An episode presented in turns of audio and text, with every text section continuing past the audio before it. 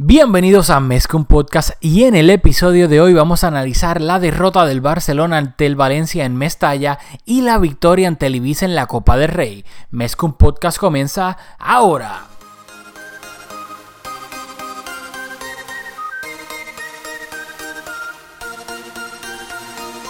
Kevin Roland, contigo empezó todo.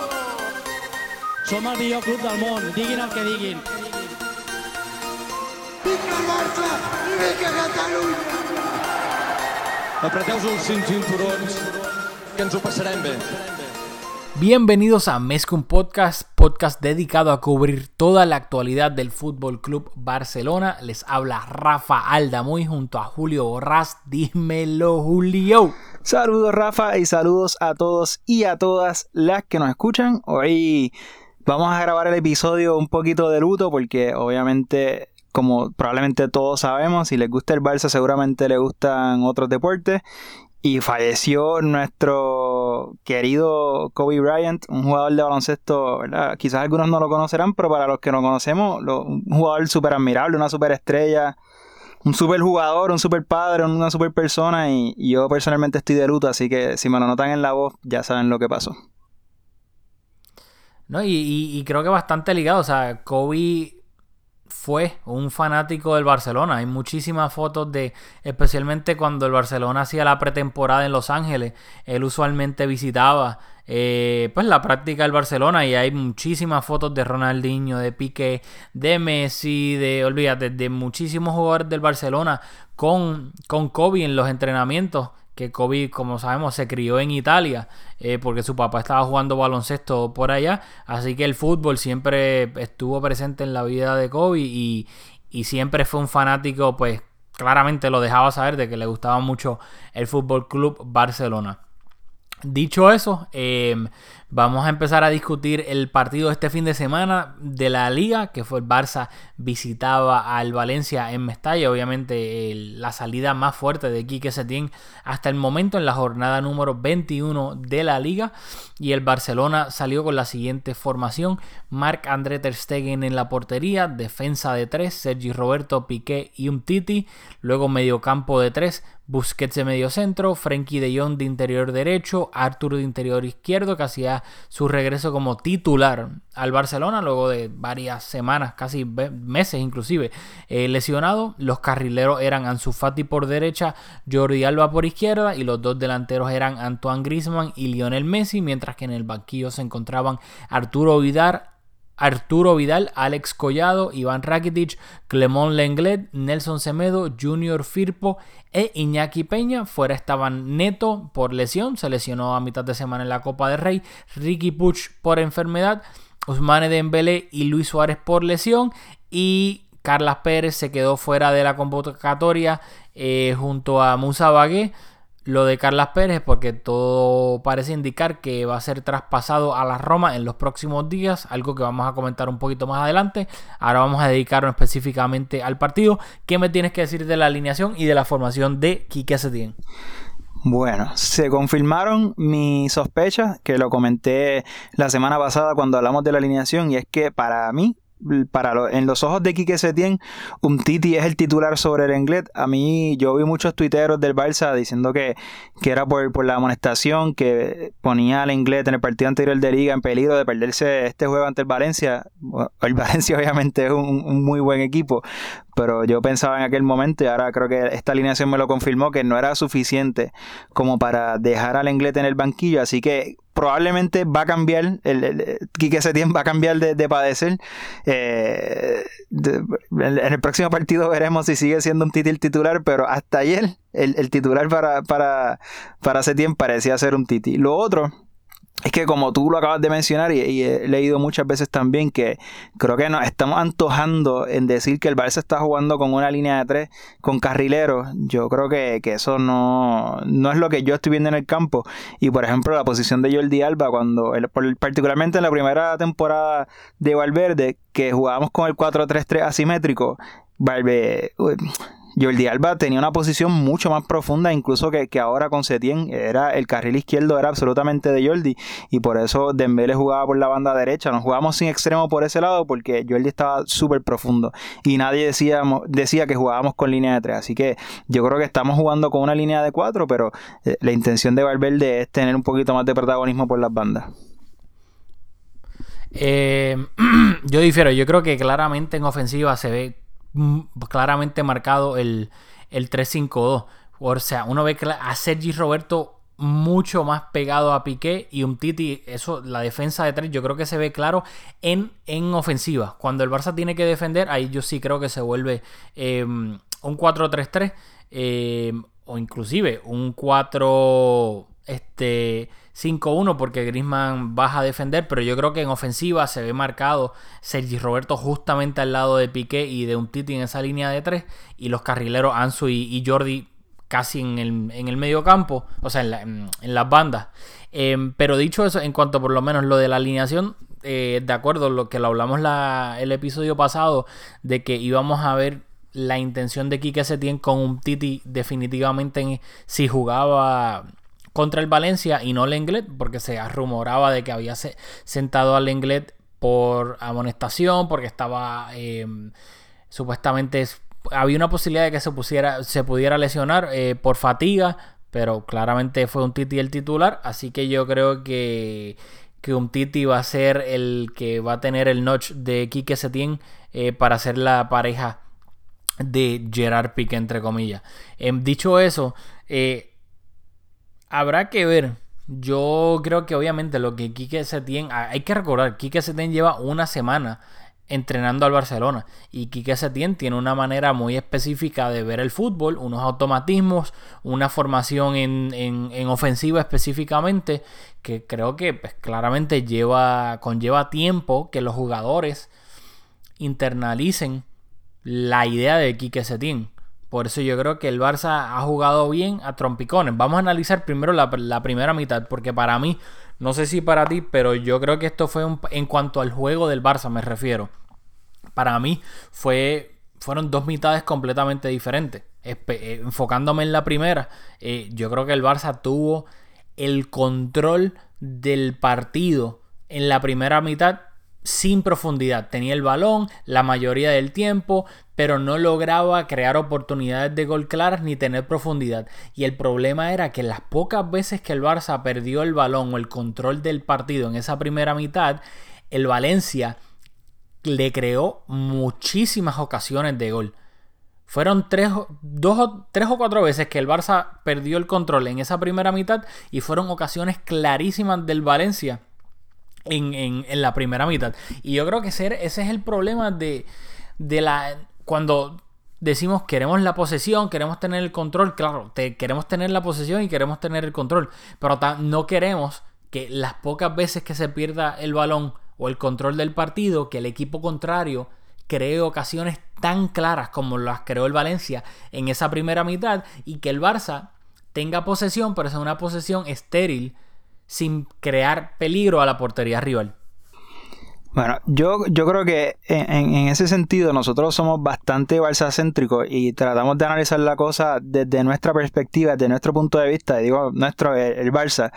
Pero en este caso hay que atribuirle todo el mérito al Valencia. Yo creo que lo que pasó durante todo el partido fue que nos dieron una super clase de transiciones defensivas y Setien anticipaba que el Valencia no iba a hacer una presión alta, lo cual lo hizo. Y por eso creo que también fue que alineó al mediocampo del pueblo. Pero uno pensaría que al superar esa primera línea de, presión podríamos entonces empezar a, encontrar espacios por detrás de la defensa, ante esa defensa adelantada presionando eh, bastante alto y, y, el Valencia fue capaz de presionar alto y luego recular y montar una presión baja bastante efectiva también. Entonces, pues tenemos jugadores bien capaces en ese medio campo de aguantar, de retener el balón, de, salir de la presión. Pero entonces, en esas jugadas largas, donde ya no hay transición, el Valencia estaba bien junto, bien ordenado y el Barça sin ideas. Entonces, yo creo que nos trajo un poco recuerdos del Barça eh, de Valverde, en donde teníamos el balón por momentos y, volvimos a, quedarnos sin ideas, sin, iniciativa. Y yo, yo creo que por ahí van los tiros en cuanto el motivo de esa posición estéril que tú dices. Sí, estoy, estoy de acuerdo. Inclusive me recordaba no tan solo al Barça de Valverde, sino al Barça de Guardiola en muchísimo tiempo cuando el equipo contrario se encerraba completamente en su área y el Barça se le hacía tan difícil romper esa defensa y básicamente parecía un partido de balonmano, pasando el balón de lado a lado. Y creo que, que, eso que mencionaste es bien importante, me alegro que lo hayas mencionado, que ese mediocampo, el mediocampo del pueblo, Busi, Arthur y Frankie de Jong tienen obviamente una capacidad técnica increíble, pero especialmente para salir de la presión rival. Pero el Valencia la mayoría del tiempo estuvo replegado en su área. Por ende, esos jugadores faltaba que Arthur o que Frankie fueran un poco más profundos, que se acercaran más al área, que jugaran entre líneas. Pero especialmente Arthur es un jugador que está acostumbrado a que sea el que esté más cerca del medio centro, a, recibir el balón desde atrás, empezar la jugada. No teníamos jugadores por, Frankie en teoría debió haber sido ese jugador en la primera mitad que jugara entre líneas, que, que pudiese crear un poco de peligro o inclusive un poco Grisman, pero no teníamos ese, entre comillas, Andrés Iniesta para jugar entre líneas y tratar de romper una defensa que estaba tan metida atrás y con las líneas tan juntas. Que yo creo que ese fue el, el problema y por lo cual en la segunda mitad creo que la entrada de Arturo Vidal fue clave en, en el juego del Barça con un Valencia tan replegado. Y pues el Barça no tenía los jugadores adecuados para en el mediocampo para tratar de romper esa defensa tan ordenada y replegada del Valencia.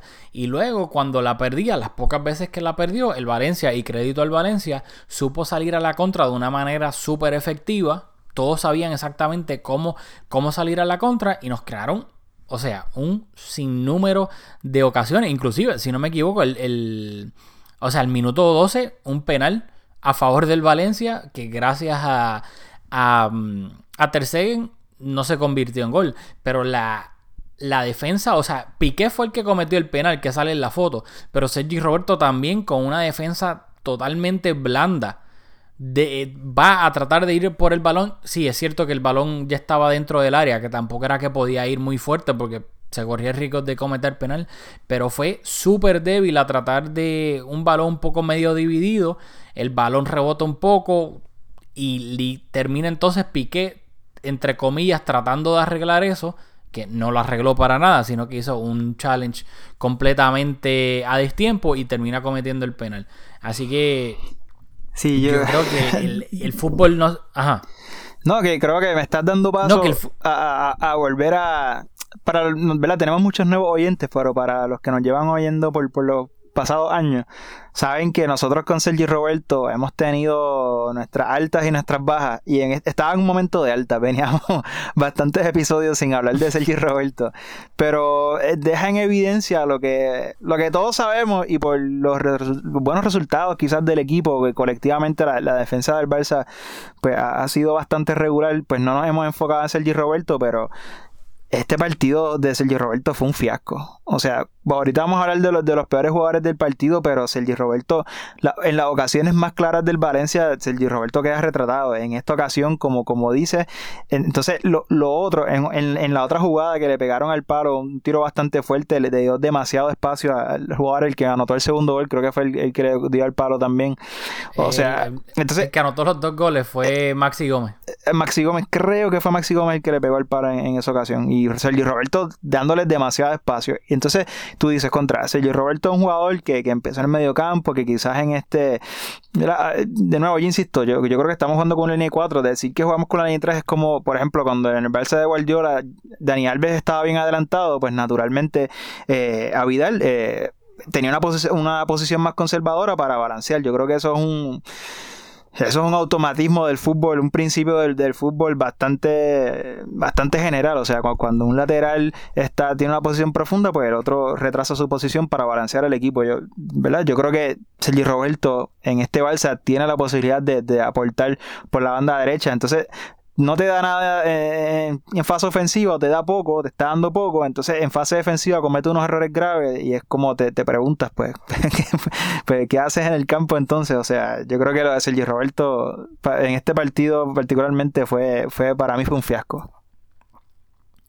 Bueno, yo creo que la teoría de, la intención, mejor dicho, de Setien de jugar con tres, que yo sí creo que está jugando con 100. Yo entiendo lo que tú dices de que cuando subía Dani Alves, obviamente a Vidal era el que se quedaba un poco más, pero yo no lo veo así para nada. Yo entiendo eso, que Dani Alves subía y a Vidal en su puesto de lateral izquierdo, pegado bastante a la banda, se quedaba retrasado para tratar de compensar. Pero aquí yo creo que si tú ves cuando el Barça está atacando, que Sergi Roberto está casi al lado de Piqué se ve claramente los tres centrales bastante pegados, como que no hay nadie en el sector del lateral derecho. Y yo creo que eh, la intención de Setien es que Sergi Roberto, pues en ese aspecto de lateral o de central en una línea de tres, tiene un buen pie, buena salida de balón. Y pues en teoría es tener tres centrales que tengan una buena salida de balón esa, para mí, que sea, que sea efectivo que no sea efectivo, pero creo que esa es la intención de, de Quique Setién. Y pues claramente,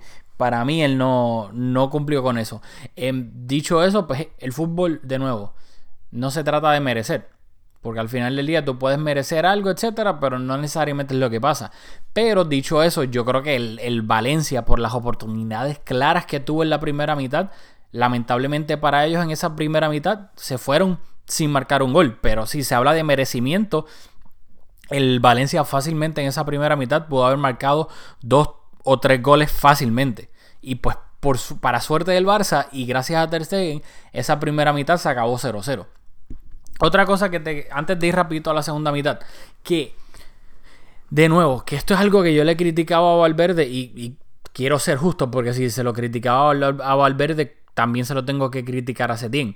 Para mí, que, o sea, que Ansu Fati esté jugando por la banda derecha es un desperdicio total. De la misma manera que critico cuando Griezmann jugaba por la banda izquierda, que creo que es un desperdicio total, me parece absurdo. Yo entiendo que quiera tener a Jordi con más libertad, etcétera, bla, bla, bla, pero tener a Ansu, me recuerda cuando, ¿te acuerdas cuando el Tata en la primera, bueno, su única temporada, no la, pero en la primera temporada de Neymar, que al Tata también le dio con poner a Neymar de extremo derecho.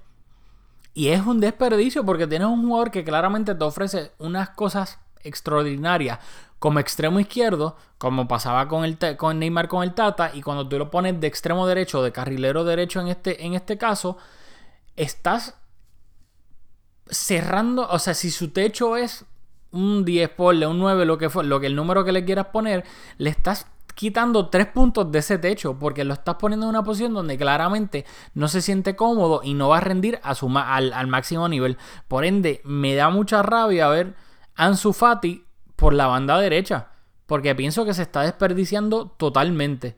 De la misma manera que cuando veía a Grisman como extremo puro con Valverde, ahora sí está jugando, aunque está jugando por el sector izquierdo, pero está jugando un poco más centrado con, con Setien junto a Messi pero estamos desperdiciando a Ansu Fati y, estábamos desperdiciando a Antoine Grisman por la banda izquierda. O sea, lo tenía que decir porque si no me lo quitaba del pecho me, me iba a dar algo. Bueno, pues ahora me, este, qué, bueno para hablar sobre Ansu Fati.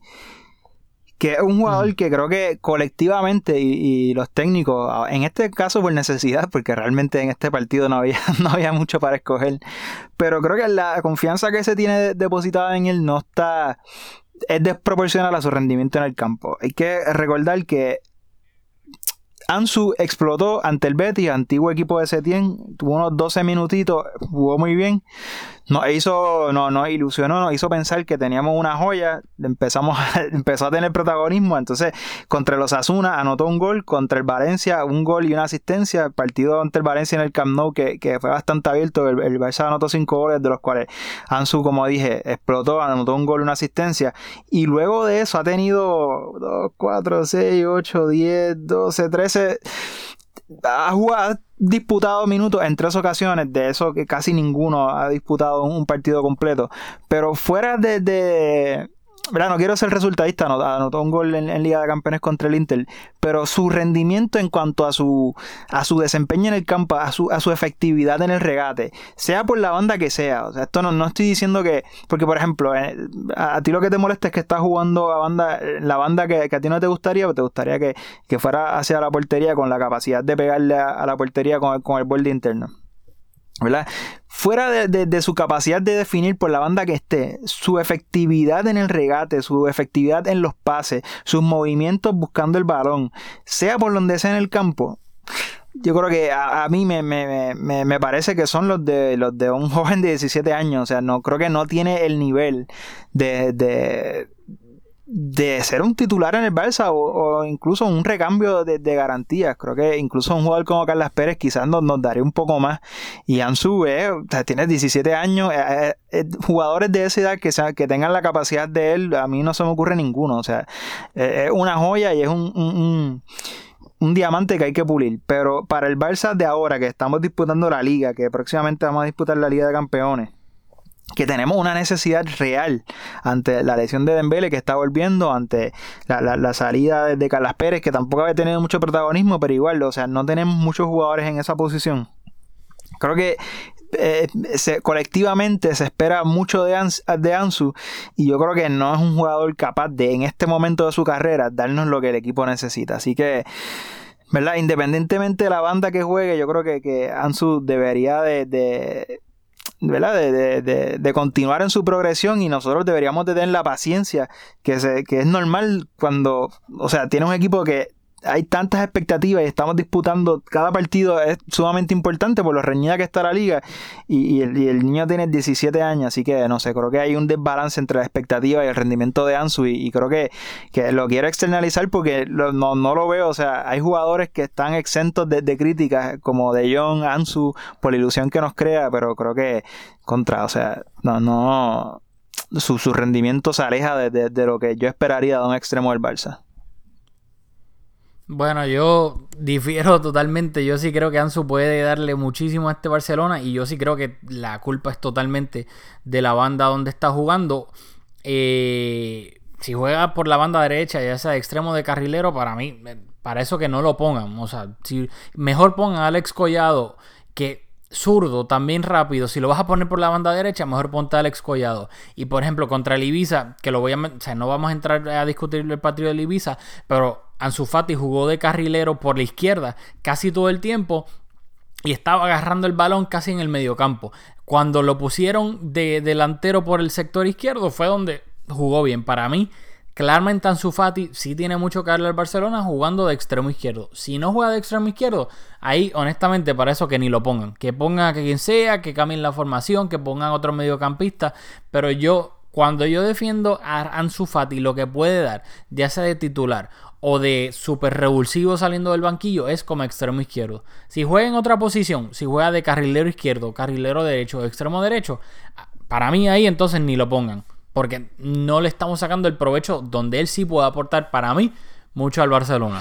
Bueno, o sea, Ansu Este, realmente, o sea, a- hace dos meses ni tú ni yo sabíamos quién era. No, no, no lo hemos visto jugar. verdad, no sabíamos O sea, quién no- era. No, sabíamos cuál es, porque Pero lo visto. mucho desde que, de que es un jugador polivalente, de que en el final jugaba en diferentes posiciones en el ataque.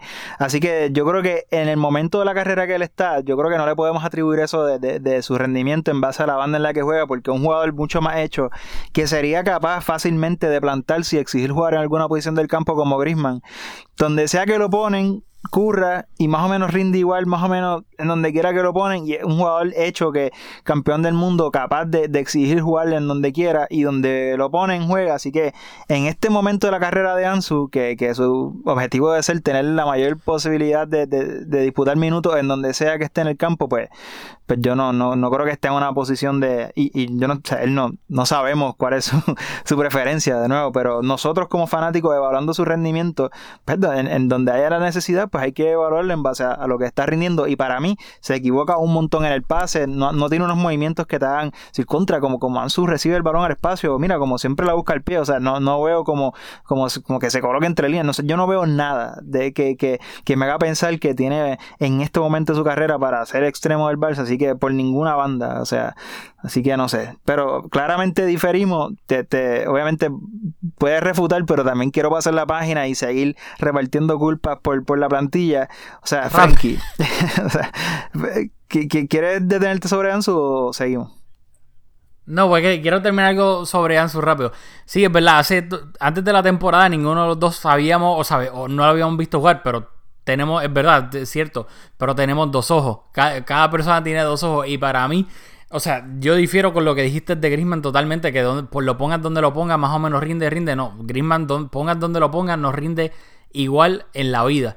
¿Sabes? Claramente donde rinde más en las posiciones donde todos sabemos y cuando los ponen fuera de posición, es normal que para mí no rinde, con, no rinde porque rinde. Para mí, si lo, a Griezmann cuando lo han puesto fuera de posición, la mayoría del tiempo no rinde como el crack que es. Que sí, que te curra, sin duda alguna. Griezmann sí trabaja, pero otra cosa es que rinda al nivel que debería rendir. Y lo de Ansu Fati, para mí, yo no, estoy hablando que él se haya ganado de que no, estar en esta banda en la otra. Yo estoy hablando en contexto de lo más beneficioso para el Barcelona. No de que Ansu pueda exigir que jugara en una banda o la otra por él. Yo te digo, lo más que le conviene al Barcelona y lo mejor para el Barcelona es que Ansu Fati juegue extremo izquierdo. Si Ansu Fati no juega de extremo izquierdo, pues claramente para mí no le conviene, no hablo de Ansu Fati, al Barcelona. Si el Barcelona lo que quiere es tratar de ganar partido con la ayuda de Ansu Fati en este caso, si no lo vas a poner de extremo izquierdo, pues para eso ni lo ponga. Y pues nada, aquí me, me, da risa porque yo honestamente yo creo que nunca hemos estado tan como que en puestos opuestos es un tema, porque para mí, si algo bueno tiene su Fati es lo bien que se combina por dentro, a diferencia de Dembélé, que lo que hace es perder. Tiene muchísimas cualidades buenas, pero te lo traigo, por ejemplo, pero su combinación en corto en el espacio Barcelona, Dembélé, en eso es un desastre. Y para mí, Ansu Fati en eso es buenísimo. Obviamente Dembélé tiene otras cosas muchísimas buenas y mejor que Ansu en, en otros aspectos. Pero me refiero que son, por, te lo digo porque son extremos, pero son extremos con cualidades súper diferentes cada uno que le pueden, que le brindan al Barça diferentes este, pues, virtudes. Eh, pero nada, esto es algo pendiente que vamos a seguir aquí. Y qué bueno, porque yo creo que si nosotros pegamos mucho también a veces de que estamos de acuerdo en bastantes cosas. Y yo creo que esto es algo que nos divide, como que cada uno se siente fuerte, bastante fuerte de su punto de vista en cuanto a Ansu Fati. So, va a ser bastante interesante de aquí al final de temporada. Eh, pues keep an eye on Ansu Fati. y todo no, porque es que, o sea tienes 17 años, de una carrera súper larga y pues, Sí, claro, Pero me refiero en el contexto de... No, no, sí, sí, yo, yo, sé. Como que no lo digo como que al final de temporada y se acabó. Claro, a Ansu le queda toda la carrera, etcétera. Ojalá grabemos más que un podcast este hasta que Ansu se retire y toda la cuestión. Pero me refiero como que a final de temporada, en, el contexto de lo que estamos hablando, lo que Ansu le puede dar al Barcelona esta temporada. Que tenemos puntos de vista tan diferentes que pues al final de temporada veremos a ver lo que pudo o no darle Ansu Fati a sus 17 años, claro está, al Barcelona en la temporada 2019-2020. A eso es lo que me refiero con al final de temporada. Este, Esperemos. A, Pero, mí, a mí realmente. Pues, si quieres hablar de Frenkie. Si, la liga sigue reñida y, ¿verdad? y, cada partido cuenta, porque si, si perdemos la liga falta, falta de tres jornadas o la ganamos, que no lo duda, falta de tres jornadas, pues, pues, puede pasar cualquier cosa. Pero si todos los partidos de liga siguen competitivos, a mí no me sorprendería que Ansu no vuelva a anotar. Eh, ¿Verdad? Anotar, ya hay goles y hay goles, porque igual Ansu anotó uno de los tres goles que lleva, uno es de cabeza, que nadie espera que Ansu sea un rematador de cabeza, o sea que, que eso es un poquito un poquito de suerte en, aquella ocasión, pero nada, ya, ya veremos. En cuanto a Frenkie, otro jugador absolutamente exento de crítica y nuevamente, esto es algo que me, repito, yo, yo soy súper orgulloso, pero yo prefiero que, que que Frenkie se salga y, y yo quedar mal. Pero antes de la temporada lo dije, o sea, cuando juegue el mediocampo del pueblo, que es súper vistoso, a mí honestamente me encanta verlo combinarse, que aunque en este partido no tuvieron su, su mejor, su, mejor rendimiento. Pero es que son tres jugadores de un perfil igual, o sea, nunca lean Sport. Cuando empezaron a hablar del Tour decían que era el próximo Iniesta, o sea, no. Y nosotros aquí lo dijimos antes de ficharlo, porque lo scouteamos, o sea, e, es un jugador súper conservador que que le, encanta dar el balón hacia atrás. Y en el Barcelona tú tienes que tener eso, pero tienes que tener la capacidad de, romper la defensa con un pase, de, conducir un poco y dar una marca y, hacer un, y habilitar a un compañero. Y Artur yo creo que no tiene eso. Y cuando se junta Busquets, que es un crack y creo que de los tres a veces puede ser hasta el más ofensivo con, esa capacidad que tiene, esa visión de, dar pase y, habilitar a sus compañeros. Pero se junta Busquets, que es un jugador de corte defensivo, con Frenkie, que es frío y caliente en su capacidad de de levantar la cabeza y tener proyección eh, hacia adelante en, ofensiva. Y Artur, que es un jugador conocidamente súper conservador, pues es un mediocampo que, que le falta picardía, despalpar, o le falta lo que, actually, lo que creo que Ansu tiene, en ese partido de Copa del Rey, eh, con una plantilla repleta de estrellas, aún dejando a muchos en el banco, todo el equipo estaba buscando a Ansu. Ansu era el que más se presentaba. Y en el mediocampo tenemos tres jugadores con una calidad técnica increíble y ninguno eh, capaz, bueno, por lo menos los dos interiores, que creo que son los que tienen esa responsabilidad, ninguno capaz de, tomar esa iniciativa, de, decir, dame el balón, vamos, a abrir espacios por aquí. Así que, como se, según se podía esperar por el perfil que tienen estos tres jugadores en el medio campo muy poco, hasta que, como bien dijiste, entró Arturo Vidal y, es un jugador que, que a mí no me gusta, pero es difícil negar su efectividad y es triste que en un equipo con, tanta calidad tengamos que depender de la entrada de Arturo Vidal para ver un poco mejor rendimiento. Así que yo creo que ese es el estado de, del Barça y Setién tiene mucho que trabajar porque si dependemos de, de la de la, de la iniciativa y de lo aguerrido que juega Arturo Vidal, pues yo creo que la temporada va a ir en picada de, aquí en adelante. Sí, este, estoy de acuerdo que claramente cuando una defensa estaba completamente atrás, con Arthur que, y Frenkie siendo los interiores, al Barça le faltaba esa profundidad, ese juego entre líneas. Y no es casualidad, aunque no creo que Arturo Vidal, y por eso eh, lo voy a mencionar ahora en el minuto 56 de la segunda mitad, el, em, el cambio, perdón, el, es que quiero mencionar rápido, el, gol, el gol del primer gol del Valencia fue al minuto 48. Este, pero el cambio de Arturo Vidal por Arturo iba a ser en el minuto 56 y yo creo que no es coincidencia de que a partir de ese cambio, de que entró Arturo Vidal, el Barcelona fue un Barcelona completamente diferente y de ahí en adelante yo diría que la segunda mitad el Barcelona hizo un gran partido, creó muchísimas ocasiones de gol, tuvo control la mayoría del tiempo, pero tampoco, sí, es irónico que los dos goles se los marcaron en la segunda mitad, pero creo que el Barcelona, el Barcelona de la segunda mitad es más lo que ofensivamente es lo que se debería aspirar de going forward. Porque Arturo Vial, y aquí es donde yo creo que aquí se vio claramente la falta de un 9, un 9, 9 puro. Griezmann aquí lo hemos mencionado, Griezmann no es un delantero centro. Griezmann es un delantero que puede jugar detrás del delantero centro con muchísimo gol, pero Griezmann no es un delantero centro. Y Arturo Vidal cuando entró por Artur básicamente estaba jugando en el borde del área. De espaldas a portería, Arturo Vidal estaba haciendo un Luis Suárez. Tratando de, anclar a los centrales, de volver, el, de, la pared, este, básicamente siendo ese, ese foco ahí de tener una referencia arriba. Por eso fue que el Barça, el cambio fue del cielo a la, a la tierra, porque tenían una referencia ahí. Arturo Vidal no estuvo actuando de interior cuando entró la mayoría del tiempo. Arturo Vidal lo que estuvo fue en el borde del área siendo de delantero centro. Que es el, el típico Paulinho cuando entraba, que iba arriba también, que no estaba aportando nada en el, en el medio campo, pero se iba arriba y era básicamente un delantero más.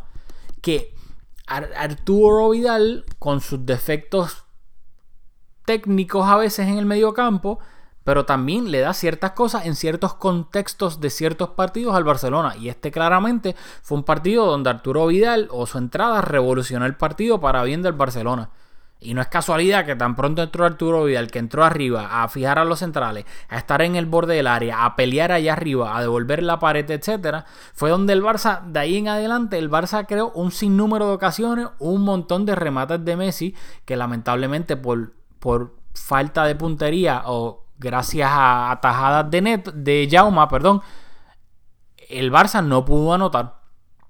Y para mí, ofensivamente, en la segunda mitad, el Barcelona fue fue un gran partido del Barcelona, sí. Se durmió en dos ocasiones, especialmente en el segundo, que para mí fue, y claro, esto también es de nuevo el, sistema, un saque de banda del Valencia, defensa de tres del Barcelona, están un Titi que bastante flojo en la marca en el saque de banda. El Valencia logra girarse. El, no me acuerdo qué jugador del Valencia logra girarse y deja un Titi atrás. Y obviamente con el Barcelona cada uno ya tenía su jugador, un Titi Pique y Sergio Roberto, y llega Maxi Gómez completamente solo, que eso es responsabilidad del carrilero derecho, que en ese caso era Ansu Fati. Ansu no llega a tiempo con su cobertura defensiva, y Maxi Gómez llega completamente solo a rematar y anotar. Que yo creo que sí, lamentablemente esos son los... los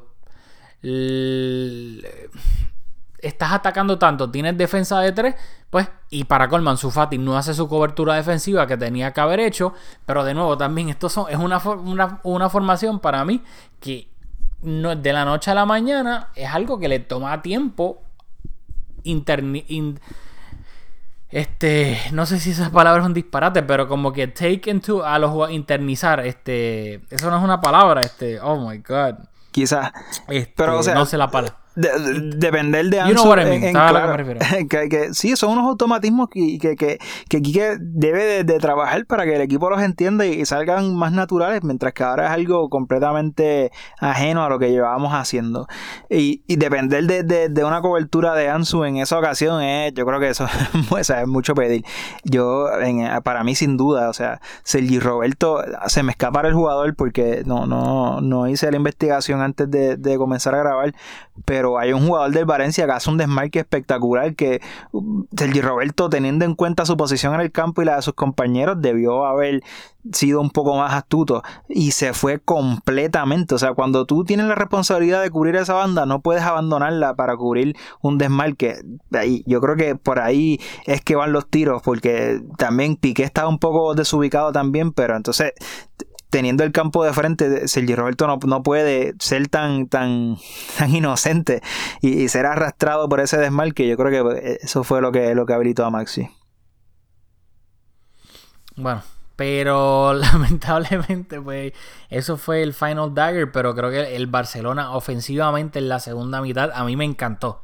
O sea, yo, yo creo que estuvo bien, pero yo difiero un poco en el sentido de que yo creo que Messi, siendo el gran jugador que los remates que tuvo contra estaba bien exigido. O sea, no puedo pensar en un solo remate de Messi que yo diga contra. Eso en un, día más fino lo mete.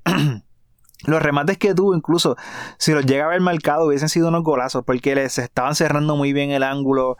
Eh, estaba exigido. O sea que yo creo que. Para mí, Messi tuvo como dos o tres remates buenos que si hubiese estado más fino los marcaba. Luego sí hubo otros remates que fueron más difíciles, que ahí estoy de acuerdo. Hubo uno que trató de hacerle una vaselina a, a Jauma. Este, que algo que sí, estoy de acuerdo. Para mí fue una salir, pero o sea, no, está fuera de las posibilidades de que Messi meta un golazo como ese, pero en papel, o sea, bien poco jugado. O sea, darle crédito a eso como una oportunidad clara, clara, pues es que casi nadie metería un gol en esa posición. Así que creo que sí, el Barça mejoró, tuvo más tiros al arco, pero es como a veces yo critico que, al Barça le, tiren, le tiran tiros así y parecería que, que, nos están, es como que no, contra, ¿sabes? Para anotar esos goles se necesita mucha más calidad de lo que tiene el rival. Y en este caso Messi, nadie duda de su calidad, pero, o sea, eran remates bastante complicados, que tampoco creo que... Pero tú sabes el problema. El problema con, esto, y, qué bueno que lo, que menciona, mencionaste ahora porque me, se me prendió el bombillo. El problema es que Messi no puede ser el único que remate. Porque si no, la ofensiva se hace previsible. Y la defensa rival sabe que por más que Frenkie, Arthur, Ansu, Arturo Vidal, quien sea, tenga el balón en el borde del área o cerca, o Griezmann. sí, Exactamente, Griezmann. Todo el mundo, si al fin, es como eh, cualquier baloncesto, si tú sabes que el que el que la va a tirar es Kobe todo el tiempo, pues tú vas a defender a Kobe y vas a dejar solo a los demás. Y ese es el problema que pasa cuando Messi no tiene a su alrededor a cracks. Por eso es que no, es casualidad que la Champions que Messi ha ganado, la del 2015, cuando Messi no estaba o, o la ayudaban, ¿quiénes eran los que marcaban los goles? Suárez y Neymar. 2011, ¿quiénes eran? Villa y Pedrito. 2009, Henry y, y Eto. Al final del día, Messi, ¿y, qué pasaba en la Champions del 2010? Del 2012. Que todo el mundo, toda la defensa del Chelsea en el 2012 tenían los, los 10 estaban defendiendo en el propio campo y 9 estaban encima de Messi porque sabían que Messi era el único que iba a rematar. Al final del día, cuando Frenkie, cuando Arthur, hubo una jugada en la primera mitad que Arthur tuvo el balón en el borde del área, que podía sacar el remate al segundo palo, el típico remate de Coutinho. Tenía todo el tiempo y todo el espacio del mundo para sacar el remate y lo que hizo fue darle un pase filtrado a Messi que para colmo se lo dio mal porque fue bastante largo malo y Messi tuvo que ir por el balón y se perdió completamente esa oportunidad. So, el problema es que Messi no puede ser el único que remate. Cuando los demás tengan el balón en el borde del área, tienen que rematar. Mira lo que el primer gol del Valencia fue un desvío en Jordi Alba. Al final del día, si ya tú estás en el, en el área o en el borde del área, y Griezmann claramente tiene que ser tiene que ser el que ayuda a Messi en estos momentos, tienes que rematar. Tú no puedes estar en el borde del área. Ay, espérate, ¿dónde está Messi para pasársela para que él sea el que remate?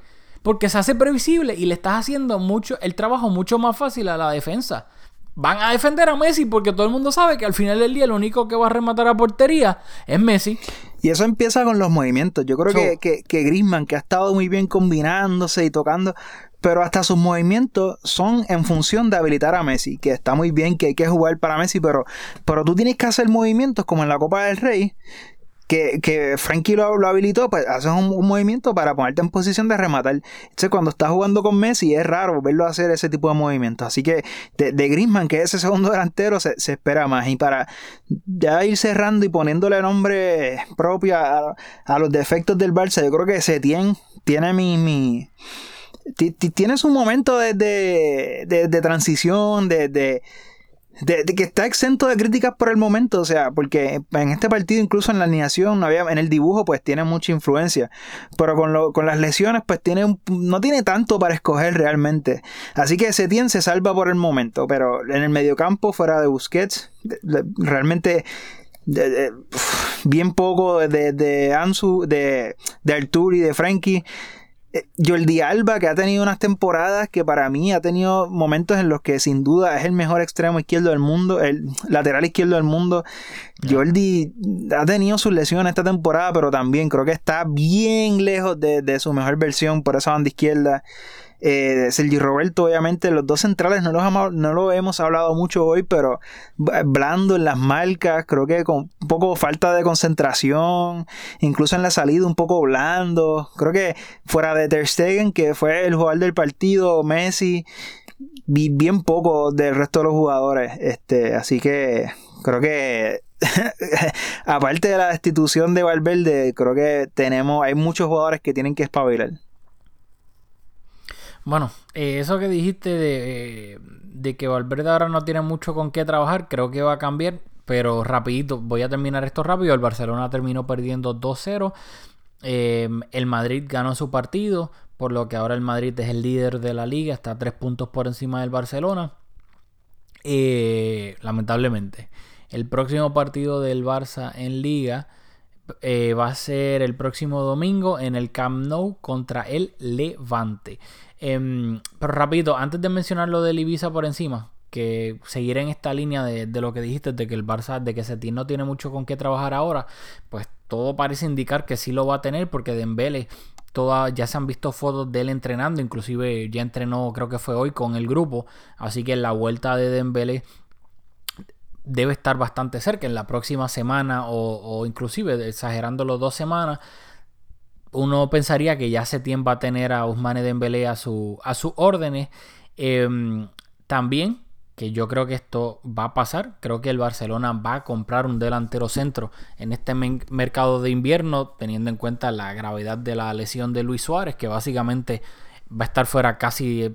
Se podría decir que inclusive pues, eh, hay un chance de que vaya a estar fuera el resto de la temporada, de lo que queda, dependiendo de cómo le vaya al Barcelona en las distintas competencias coopera el Barça vendió a Alejandro Márquez, jugador venezolano, a la Juventus por 8 millones.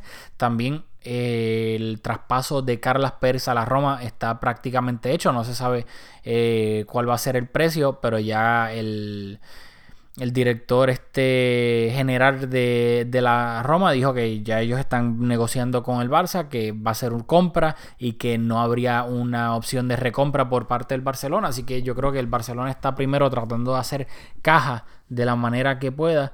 Y luego yo no sé, no tengo la menor idea qué delantero es el que va a terminar comprando.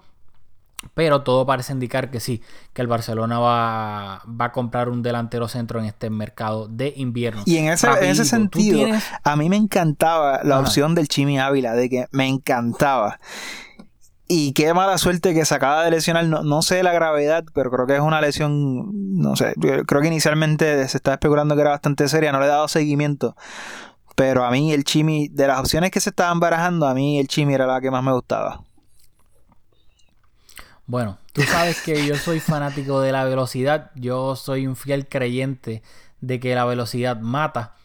Tú no necesitas ser el mejor delantero del mundo, pero si eres rápido, tienes una ventaja brutal por el resto de, pues, de los otros delanteros. Y yo, si el precio es el correcto, Claro, no, porque no es un jugador joven, tiene 30 o 31 años.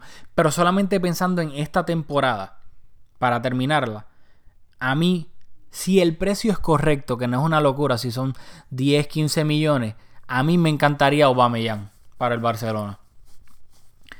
Sí, no, no sé si eso todavía... Había visto el nombre tirado por ahí, pero a mí me... Si el precio es correcto, creo que Aubameyang a mí me gustaría para esta temporada. Este, pero de nuevo, han habido muchísimos nombres. No sabemos si el Barcelona va a pensar en un delantero centro para terminar esta temporada y luego en verano afronta el fichaje de un delantero centro de futuro o si adelantaría eso y ya lo compra desde ahora. No sé cuáles son los planes del Barcelona. Va a ser interesante ver lo que termina haciendo Bartomeu y compañía.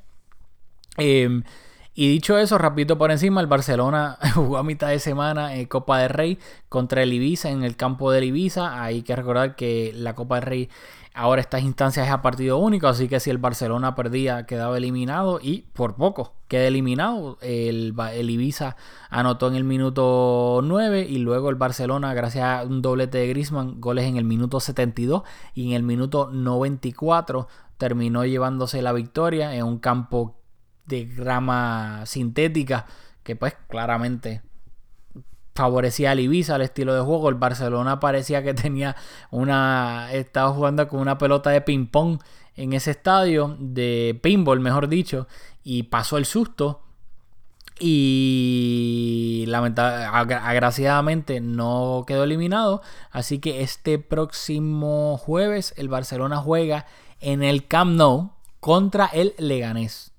Así que yo creo y espero que eh, no creo que el Barça deba tener muchos problemas en avanzar a las semifinales de la Copa del Rey, eh, venciendo al Leganés, ya que el partido es en el Camp Nou.